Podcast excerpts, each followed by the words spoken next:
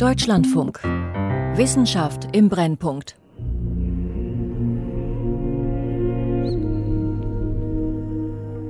Der letzte Dinosaurier lebte vor 66 Millionen Jahren. Wir, die wir heute den Planeten bevölkern, kennen diese Urzeitwesen nur als Fossil.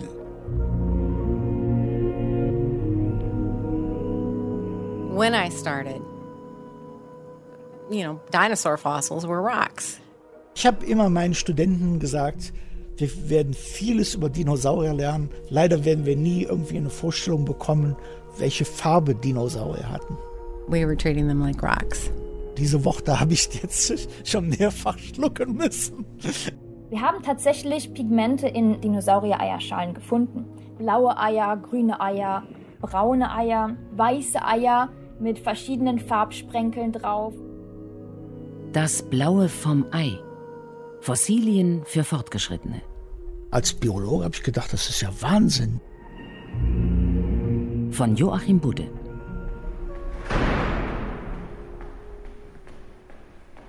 Ich war in einem hohen Grade erfreut, als ich im verflossenen Herbste eine Platte des Sollenhofener lithografischen Steins erhielt. So, also auf jeden Fall, das ist jetzt das Stück.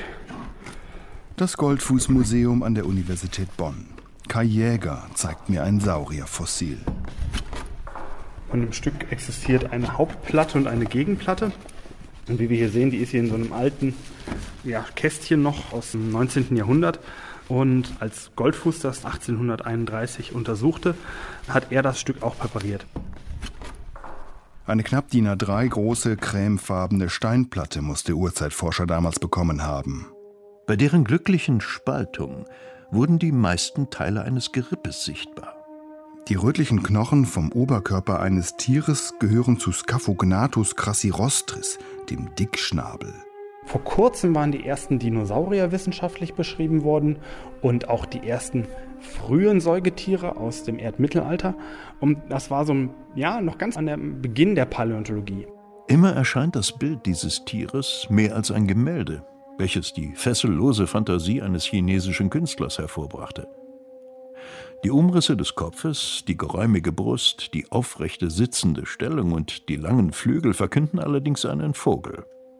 Wo aber findet sich ein solcher in der lebenden Natur mit spitzigen Zähnen und Krallen an den Flügeln? Goldfuß war noch sehr von der Romantik geprägt.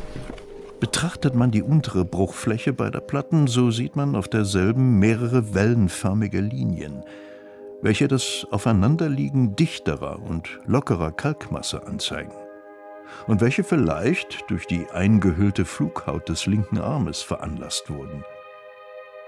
Auf diesen Flughäuten fallen aber die Abdrücke von Büscheln und Flocken gekrümmter und hin und her gebogener Haare sogleich in die Augen. Versteinerte Haut, Haare, wie sollte das möglich sein? Goldfuß Fachkollegen glaubten, seine Fantasie sei mit ihm durchgegangen. Ein Fantast. Oder doch ein verkanntes Genie? Bei Goldfuß war nämlich das Problem, er war ein bisschen seiner Zeit voraus. Die nachfolgende Generation an Wissenschaftlern waren dann sehr kritisch geprägt und waren sehr auf harte Fakten ausgelegt. Und die guckten sich das an und sahen entweder diese Strukturen gar nicht oder sagten, na, das ist wahrscheinlich etwas, was vom Gestein ausgeht, weil die sich zu dem Zeitpunkt auch noch nicht vorstellen konnten, dass Weichteile überhaupt erhalten bleiben konnten. Das wurde zu der Zeit, in der Goldfuß lebte, angezweifelt. Wer jetzt aber glaubt, all das habe sich seit Mitte des 18. Jahrhunderts völlig geändert, täuscht sich. Zwar stehen Paläontologen seit ein paar Jahren ganz neue Techniken zur Verfügung. Und dann gibt es auf einmal ungeahnte Forschungsmöglichkeiten. Doch je spektakulärer die Erkenntnisse, umso weniger sind die Kollegen geneigt, sie anzuerkennen. Wie sicher können wir sein, dass das Leben in der Urzeit tatsächlich so war, dass die Analysen und Interpretationen stimmen? Im 19. Jahrhundert waren Fossilien überwiegend, gerade in Deutschland, dazu da, Gesteine zu datieren. Zum Beispiel im Rheinischen Schiefergebirge, man hat die ganzen Schichten da nach wirbellosen Fossilien klassifiziert und teilweise dann die Altersbestimmungen gemacht. Professor Hans Süß ist Abteilungsleiter für Paläobiologie am National Museum of Natural History der Smithsonian Institution in Washington, D.C. Erst Anfang des 20. Jahrhunderts, lange nach Goldfuß, begannen die Paläobiologen Otto Jeckel und Othenio Abel darin nicht mehr bloß merkwürdig geformte Steine, sondern tatsächlich die Überreste von Lebewesen zu sehen. Neue Funde bestärkten sie. Da war zunächst einmal die Entdeckung der berühmten Burgess Shale Fauna in Britisch-Kolumbien, in Kanada. Auf einigen Tieren kann man den Verdauungstrakt sehen, bei anderen Tieren kann man Details des Nervensystems sehen, der Verbindung mit den Augen. Das war also eine großartige Entdeckung. Und dann zum anderen, einige Jahrzehnte später, hatte man da die berühmten Funde von Messel und aus dem Geiseltal. Die sind etwa 47 bis 48 Millionen Jahre alt. Und gerade in Messel hat man also unglaubliche Weichteilerhaltung. man hat sich immer gewundert, wie geht so etwas? Der wichtigste Grund liegt in Besonderheiten der Fundstelle. In Solnhofen etwa ist der Kalk besonders fein, sodass Details besonders gut hervortreten. In Geiseltal sind teilweise sogar Zellstrukturen erhalten. Was da passiert ist, wir hatten Braunkohle und in den Bereich der Braunkohle sind aus dem Süden, aus dem Muschelkalk, aus den Trias, da sind kalkreiche Wässer reingeflossen und die haben praktisch dann die Humussäuren neutralisiert und dadurch hat man diese fantastische Weichteilerhaltung. So im Geiseltal hat man zum Beispiel Fadenwürmer, man hat sogar Zellen mit Zellkernen entdeckt. Das waren also ganz hervorragende Beispiele. Allerdings stellte sich bei genauerer Untersuchung heraus, dass nicht der Fadenwurm selbst überdauert hatte, sondern lediglich eine gespenstische Hülle. Es stellt sich nachher heraus, dass es sich um versteinerte Bakterien gehandelt hat. Die Bakterien haben sich angesiedelt und haben im Laufe der Zeit durch ihre eigene Stoffwechselaktivität Minerale angezogen und sind dann selbst mineralisiert worden. Aber sie sind praktisch wie so eine Patina über diese Weichteile lithifiziert worden. Die Form der Weichteile blieb überliefert. Die Strukturen selbst waren zerfallen. In seinem Büro an der Universität Bonn fährt Kai Jäger seinen Rechner hoch. Er zeigt mir eine Methode, die Reflectance Transformation Imaging heißt. Die wird in der Archäologie sehr häufig verwendet, weil in der Archäologie es natürlich ganz viele Sachen gibt, alte Manuskripte, alte Bilder, Hieroglyphen, die sehr flach sind, wo man minimale Reliefunterschiede herauskitzeln muss. Die Methode ist wie gemacht, um Goldfuß-Haarstrukturen zu zeigen wir sind hingegangen und haben ganz viele Fotos von diesem Stück gemacht. Die Kamera war fest im Stativ eingeklemmt und das Objekt hat sich nicht bewegt, aber der Blitz wurde immer bewegt. Das heißt, wir haben 30, 40 Bilder gemacht mit verschiedenen Belichtungspositionen. Kajäger lädt den Scaphoognathus in das Programm. Wir können auch noch hingehen und uns störende Elemente, zum Beispiel die Farbe, rausrechnen lassen und die Reflexionseigenschaften der Oberfläche verändern und jetzt kann man viel besser feine Strukturen sehen, die vorher mit bloßem Auge ganz schwer zu sehen waren. Jetzt sieht das wie Schiefer aus eher, ne? Genau, jetzt habe ich mal die gesamte Farbe rausgenommen, jetzt ist das schwarz.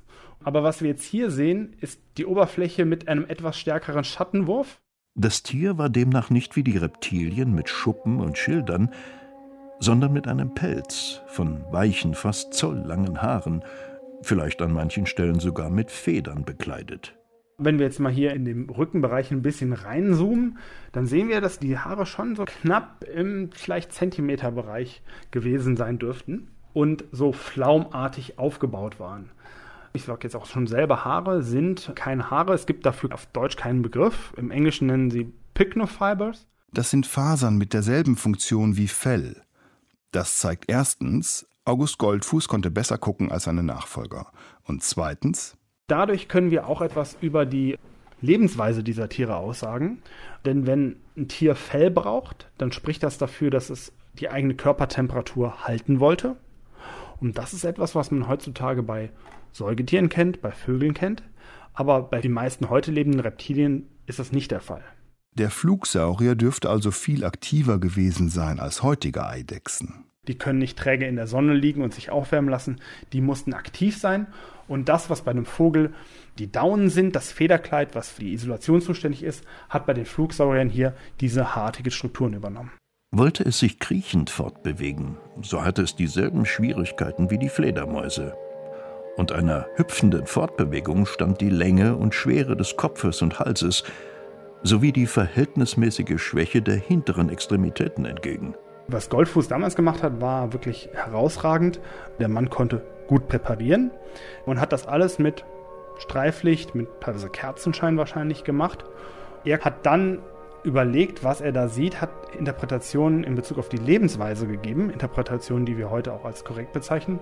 Und das alles ist für damalige Verhältnisse eine herausragende wissenschaftliche Leistung.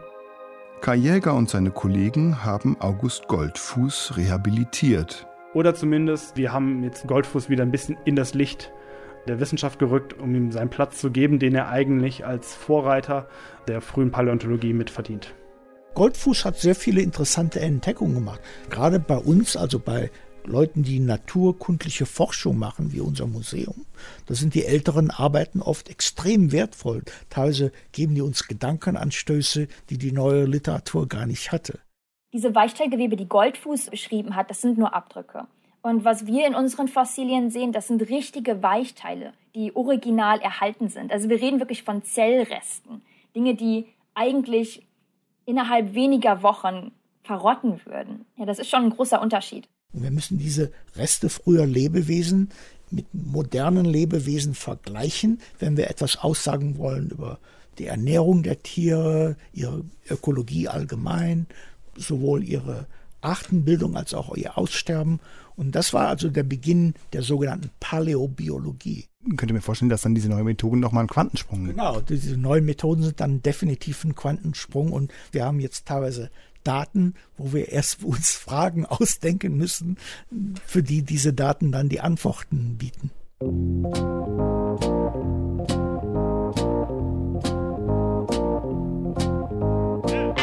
Die Paläontologie interessierte Mary Schweitzer gar nicht so sehr, als sie mit ihrem Biologiestudium fertig war. Ende der 70er war das. Sie wollte erst auch gar keine Doktorarbeit schreiben. Aber Dinosaurier haben mich schon immer fasziniert. Also habe ich ein Seminar bei Jack Horner belegt.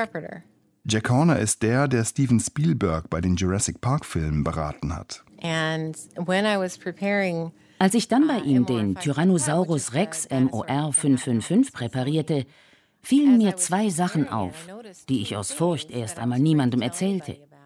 Erstens, die innere Knochenstruktur dieses Dinosauriers war unverändert. Man konnte keinen Unterschied feststellen zwischen dem Saurier und einem Pferd. Es war makellos, wunderschön, ohne jede Mineralisierung. Die ursprüngliche Theorie geht davon aus, dass sich die organischen, die biologischen Bausteine des Körpers unter hohem Druck und vielfältigen chemischen Prozessen entweder zersetzen oder mineralisieren, dass sie versteinern. Die zweite Auffälligkeit war noch seltsamer. It had an odor. Der Knochen hatte einen Geruch, aber wenn er Stein war, sollte er nicht riechen. Gerüche entstehen durch flüchtige organische Stoffe. Ich wartete sechs Monate, ehe ich es Jack erzählte. Weißt du, dieser Dinosaurier riecht wie ein Kadaver. Und er sagte, ja, Knochen aus Hell Creek riechen. Das weiß jeder. Hell Creek ist eine Fossilienlagerstätte in Mary Schweizers Heimatstadt Montana im Nordwesten der USA. Ich dachte, wenn jeder das weiß, warum kümmert sich da niemand darum? Mary Schweitzer schrieb erste Studien dazu und beschäftigte sich für ihre Promotion intensiv mit den Knochen. Sie schaute sich die Proben unter dem Raster-Elektronenmikroskop und mit anderen Methoden an. Ich sah kleine runde rote Strukturen in den Gefäßkanälen. Niemand hatte sie bemerkt. Zumindest hatte niemand Kommentare dazu abgegeben. Aber sie waren ausschließlich in den Blutgefäßen. Und sie hatten wie Vögel Zellkerne, so wie Saurier Blutkörper sie haben sollten. Mary Schweitzer hatte mehr als 66 Millionen Jahre altes Blut entdeckt. Eine Sensation. Aber es passierte nichts. My thesis was politely ignored. All my papers were politely ignored. Meine Doktorarbeit wurde höflich ignoriert. Alle meine Artikel wurden höflich ignoriert. Mary Schweitzer übernahm die Professur an der North Carolina State University. Dort treffe ich sie. Es ist früh am Morgen, ihr grüner Honda ist das einzige Auto auf dem Parkplatz. In ihrem kleinen quadratischen Büro summt neben dem Schreibtisch ein Luftbefeuchter. Daneben eine Tageslichtleuchte, Der Raum hat keine Fenster. Direkt als Mary Schweitzer Mitte der 90er ihr Labor an der Universität in Raleigh eingerichtet hatte, wiederholte sie ihre Versuche und verwandte dafür Fragmente aus dem Inneren von Saurierknochen, die Jack Horner gerade erst ausgegraben hatte. Ich öffnete den Karton und sagte, meine Güte, es ist ein Weibchen und sie ist trächtig. Ich muss ein fragendes Gesicht gemacht haben. Meine Technikerin hatte genau denselben Gesichtsausdruck. Nach dem Motto, jetzt ist sie übergeschnappt. Aber Dinosaurier konnten wie Vögel medulläre Knochen bilden, ein wirklich einmaliges Knochengewebe. Das Östrogen während der Ovulation löst dessen Bildung aus. Die medullären Knochen werden dann wieder vollständig resorbiert, sobald das letzte Ei gelegt ist. Eine Calciumreserve im Innern der Röhrenknochen. Der Dinosaurierkörper muss sie schnell auf und schnell wieder abbauen. Darum enthält medullärer Knochen viele Blutgefäße. Ich konnte mich aber nicht einfach hinstellen und sagen, schaut mal, ein trächtiger T-Rex. Ich brauchte Daten. Eine Art, medulläre Knochen zu untersuchen, ist, man ätzt sie ein bisschen. Bei frischen Knochen verschwindet dabei das Kalzium und die Proteine des Bindegewebes, des Kollagens, bleiben zurück. Bei versteinerten Dinoknochen war nicht zu erwarten, dass es Bindegewebe gab. Die Säure sollte den Knochen lediglich ein bisschen säubern, um seine Struktur besser erkennen zu können. Aber die Reaktion verlief schneller als erwartet. Als meine Technikerin das Fragment aus der Säure zog, war es wie Gummi. Ich habe einen Riesenschreck gekriegt. Ich hatte das nicht erwartet. Die Lehrmeinung lautete, nichts Organisches überdauert in Dinosaurierknochen. Sie sind zu alt. Diese Dinge halten nicht so lange. Das wurde aber nie überprüft. Mary Schweitzer hatte also Bindegewebe freigelegt. Das war definitiv spektakulärer als der Nachweis für ein trächtiges Dino-Weibchen. Die nächste Frage war, ist das konservierte Bindegewebe eine Besonderheit dieser medullären Knochen? Was passiert mit dem organischen Anteil bei Rückenwirbeln? Da fanden wir Blutgefäße und Knochenzellen. Auch das war eigentlich unmöglich. Doch was hätten diese Strukturen sonst sein sollen? Mary Schweitzer und ihre Mitarbeiterinnen gingen die Möglichkeiten durch. Wir haben Pflanzenhaare ausgeschlossen, Wurzelhaare, Pilze, einen Biofilm, Bakterien. Und wir haben gezeigt, dass es wie moderne Blutgefäße und wie moderne Knochenzellen reagiert.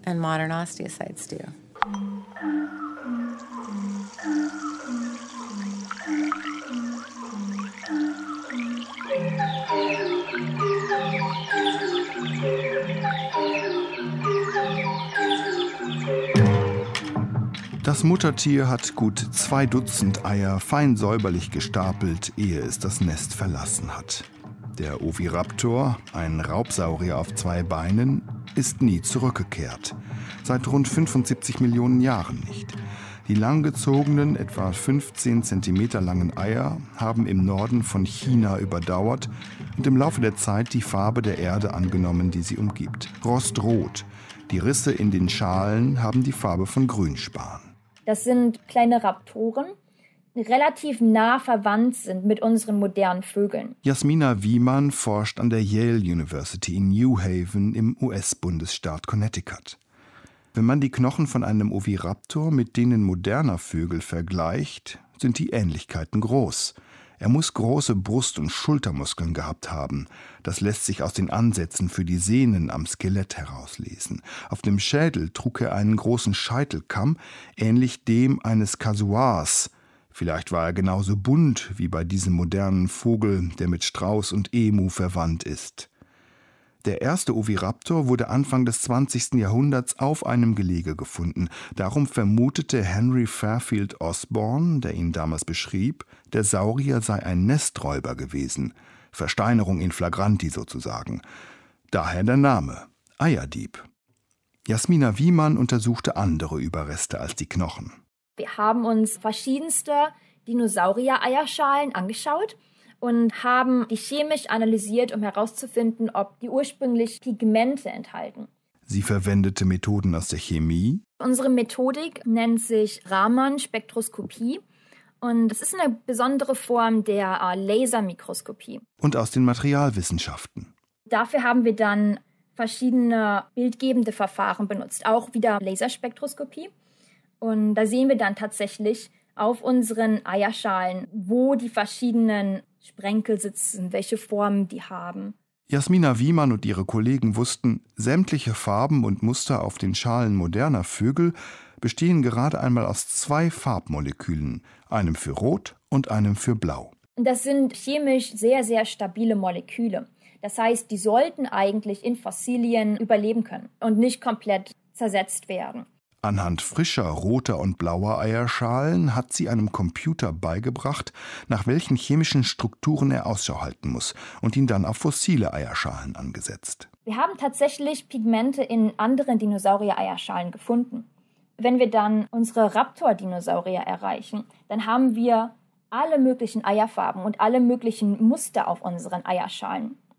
Da sehen wir dann zum Beispiel blaue Eier, grüne Eier, wir haben braune Eier, wir haben weiße Eier mit verschiedenen Farbsprenkeln drauf, meist schwarz oder dunkelbraun. Das heißt, spätestens vor knapp 170 Millionen Jahren begannen die Vorfahren unserer heutigen Vögel farbige Eier zu legen. Wir haben herausgefunden, dass Oviraptoren blaue Eier hatten mit braunen Sprenkeln drauf. Diese Information ist weitaus interessanter, als sie auf den ersten Blick erscheint, denn sie erlaubt Rückschlüsse auf die Lebensweise der Oviraptoren. Sie liefert mithin etwas, was die Form der Eier und ihre Lage im Nest nicht verraten können.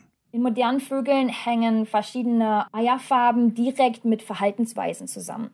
Blaue Eierfarben hängen zusammen mit väterlicher Brutpflege. Das heißt, im Grunde können wir erschließen, dass in Oviraptoren nicht die Mütter die Eier bebrütet haben, wie wir uns das für lange Zeit vorgestellt haben, weil es waren tatsächlich die Väter. Also kein Eierdieb, sondern ein Dino, der brütet. Auch die braunen Sprenkel verraten Neues über die Oviraptoren. Es scheint, als ob da evolutionsbiologisch die Notwendigkeit war, dass Eltern ihre eigenen Eier identifizieren können auf Basis der Musterung der Eier und das lehrt uns mehr über die gesamte Nestökologie. Heißt das, es gab so etwas wie Kuckucksraptoren? Ja, ähm, das ist im Grunde, wie wir uns das so vorstellen könnten. Wenn wir uns ein Vogelnest vorstellen und der Wirtsvogel von äh, Kuckucks parasitiert wird, dann sehen wir, dass die Eierfarben des Wirtsvogels sich ganz schnell entwickeln und ganz schnell verändern. Und der Kuckuck muss mithalten. Das nennen wir dann evolutionäres Wettrüsten. Genau solche Erkenntnisse seien der Sinn der Paläontologie, sagt Jasmina Wiemann. Wir benutzen Fossilien, die uns was über Lebensprozesse in der Vergangenheit erzählen, um mehr über die Zukunft zu lernen. Also im Grunde können wir Informationen extrahieren, die uns erzählt, wie diese Tiere gewachsen sind, wie diese Tiere gelebt haben, wovon die sich ernährt haben. Das ist generell, was wir auf molekularer Ebene da lernen können. Das ist im Grunde Forschung in den Kindheitsschulen das entwickeln wir noch.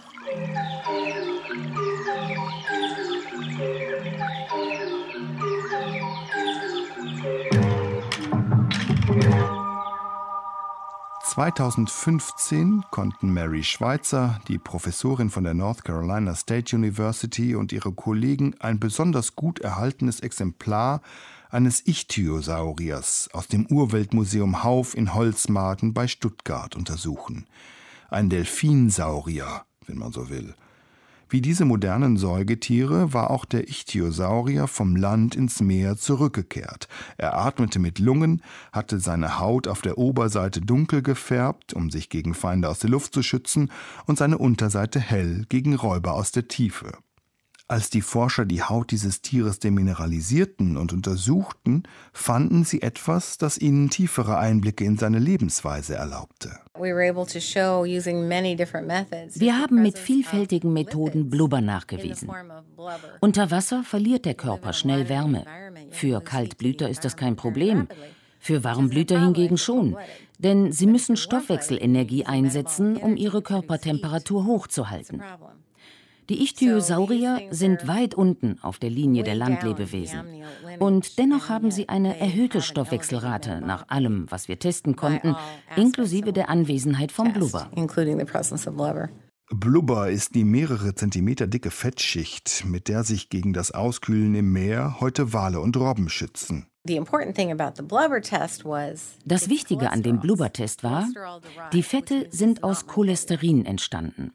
Das heißt, dahinter stecken keine Bakterien. Denn Bakterien und Mehrzeller verwenden unterschiedliche Fette in ihren Geweben. Mary Schweitzer hat ihre Proben auf jede Weise getestet, die ihr eingefallen ist. Wir haben, denke ich, um die 20 verschiedene Methoden darauf verwandt und drei Sachen gelernt. Erstens, es haben Originalmoleküle überdauert. Zweitens, wir können an diese Moleküle evolutionär relevante Fragen richten. Drittens, wir können diese Moleküle benutzen, um die Evolution der Körperfunktionen zu testen. Und damit Fragen beantworten, wie die Tiere des Erdmittelalters auf Veränderungen ihrer Umwelt reagiert haben. We want to move from they survive to what can we ask? Wir möchten weg vom Sie haben überlebt hin zu Wie haben Sie überlebt? Da gibt es so viel zu lernen. Dinosaurier zum Beispiel haben als Linie Perioden globaler Erwärmung und globaler Abkühlung, Hitze und Eishaus überlebt. Sie haben dauernd Klimawandel überstanden. Viel CO2, wenig CO2, viel Sauerstoff. Und sie reagierten darauf auf molekularer Ebene.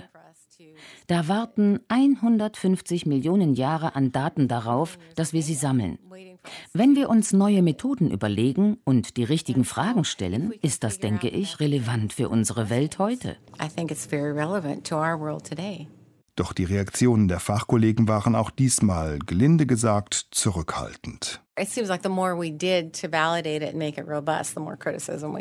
Je mehr wir unsere Ergebnisse bestätigten und robust machten, desto mehr Kritik bekamen wir. Wie erklären Sie sich das? Ich kann es nicht erklären, denn viele Studien sind nicht annähernd so gründlich, wie wir versucht haben zu sein. Ich habe keine Ahnung. Vielleicht, weil ich alt bin und aus Montana stamme. Uns fehlt die noble Herkunft. Und ich glaube, Frauen stellen andere Fragen als Männer. Das könnte auch eine Rolle spielen. Ich verstehe den Widerstand und die Kritik nicht. I don't understand the resistance and the criticism. Was ist Ihrer Meinung nach dann nötig, um das naja, zu beweisen, dass es wirklich so ist? Ja, man muss feststellen, ob eben das biochemische Signal auf einen Biofilm hinweist oder ob es tatsächliches Gewebe ist. Ich habe es mit verschiedenen Vögeln verglichen, Emu, Strauß und so weiter. Und sie meinte also, dass das stimmt, aber es gibt halt verschiedene Geomikrobiologen, die das also in Zweifel gezogen haben. Was meinen Sie? Weil ich da kein Experte bin, da halte ich mich raus. Aber ich verfolge die Literatur mit großem Interesse. Ich bin ein Knochenmensch. Aber die Rekonstruktion versunkener Welten kommt dennoch voran.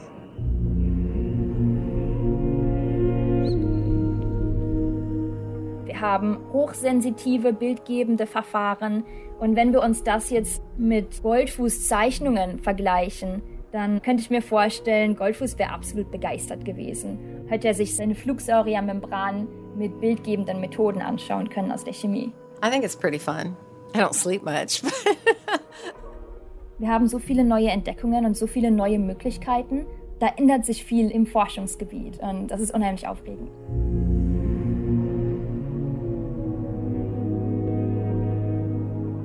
Das Blaue vom Ei. Fossilien für Fortgeschrittene. Von Joachim Budde. Es sprachen Hildegard Meyer, Hendrik Stickan und der Autor. Ton Benno Gromzig. Regie Claudia Katanek. Redaktion Christiane Knoll. Eine Produktion des Deutschlandfunks 2019.